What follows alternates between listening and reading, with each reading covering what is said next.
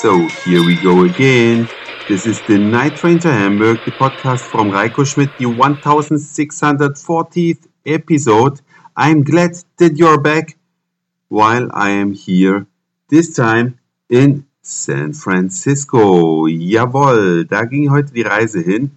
Immer schön der Reihe nach. Von unserem kleinen Ausgangspunkt nämlich in Milpitas, sind wir vorbeigefahren am NASA Research Center Ames. Die sind dem einen oder anderen ein Begriff. Besonders berühmt ist der Überschallwindkanal, in dem die ihre Flugzeuge und Fluggeräte testen. Überschallwindkanal. Ich möchte nicht wissen, was da drin abgeht. Wenn die das einschalten, und dann ging es weiter vorbei am Moffett Field, das ist also ein Militärstützpunkt, da landet auch immer wenn der Präsident zweimal im Jahr das Silicon Valley besucht, landet er immer dort. Naja, und dann kommt auch das mehr oder weniger berühmte Städtchen Palo Alto. Dem einen oder anderen ist es vielleicht ein Begriff. Wer es noch nicht kennt, es ist eine sehr alte Stadt, eine ungewöhnlich alte Stadt für die Vereinigten Staaten mit einem dichten alten Baumbestand entlang der Straßen, also fast schon Allee-Charakter haben da viele Straßen. Es ist ein sehr teures Plätzchen Erde. Einer, ja, oder der Stamm Apple Store von Steve Jobs ist da, weil der hat in Palo Alto gewohnt. Es ist sehr teuer da, denn da gibt es wenig Platz. Es gibt ja immer noch einen Zuzug hier. Die Wirtschaft brummt und in Palo Alto hat man einfach keinen Platz. Man kann keinen Platz schaffen, denn auf der einen Seite ist die Bay und auf der anderen Seite sind die Berge und dazwischen konzentriert sich das und dadurch kommt es zu absurd hohen Preisen. Weiter auf dem Weg nach San Francisco würde ich, falls ihr hier in der Ecke euch mal aufhalten solltet, empfehlen, die Stanford Universität zu besichtigen. Eine sehr, sehr schöne Anlage, sehr weitläufig, sehr grün, irgendwie hat es was Beruhigendes, wenn man da durchläuft, aber ich glaube, das sehen die Studenten, die da heutzutage studieren, ein bisschen anders. Auf jeden Fall ein sehenswertes Gelände mit einer alten Kirche in der Mitte. Das kann man sich auf jeden Fall mal anschauen.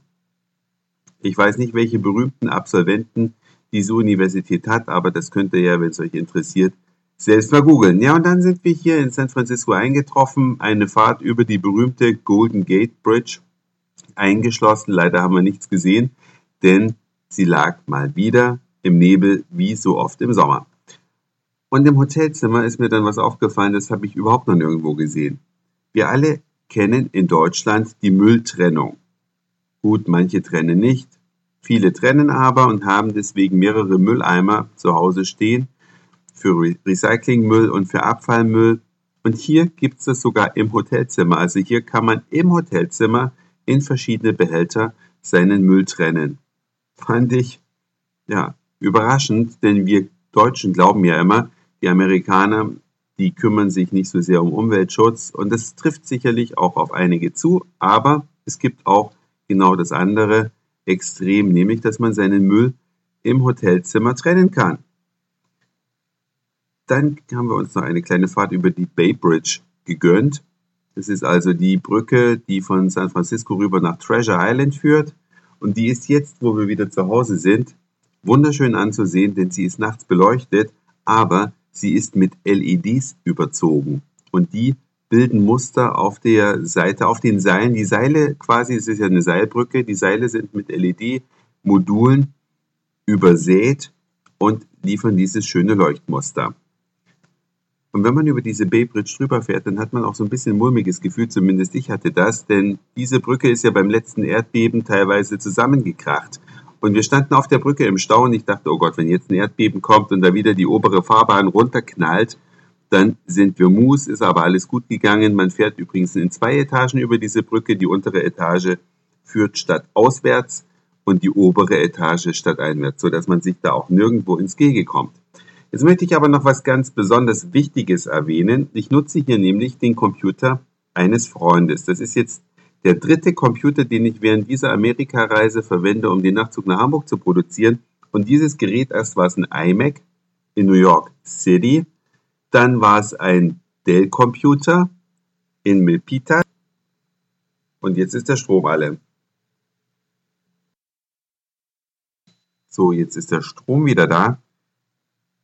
Also ich war in Milpitas an einem Dell-Computer und jetzt bin ich in San Francisco an einem Samsung-Computer. Und zwar einem Twitter-Gerät. Das ist einerseits ein kleiner Laptop, aber man kann den Bildschirm ausklinken und den Bildschirm für sich eigenständig als Tablet benutzen.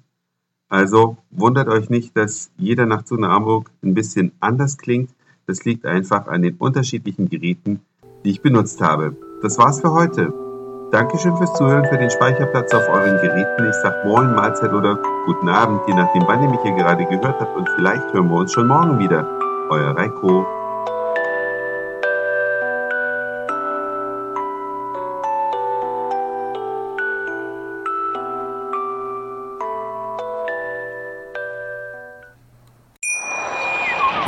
Schatz, ich bin neu verliebt. Was?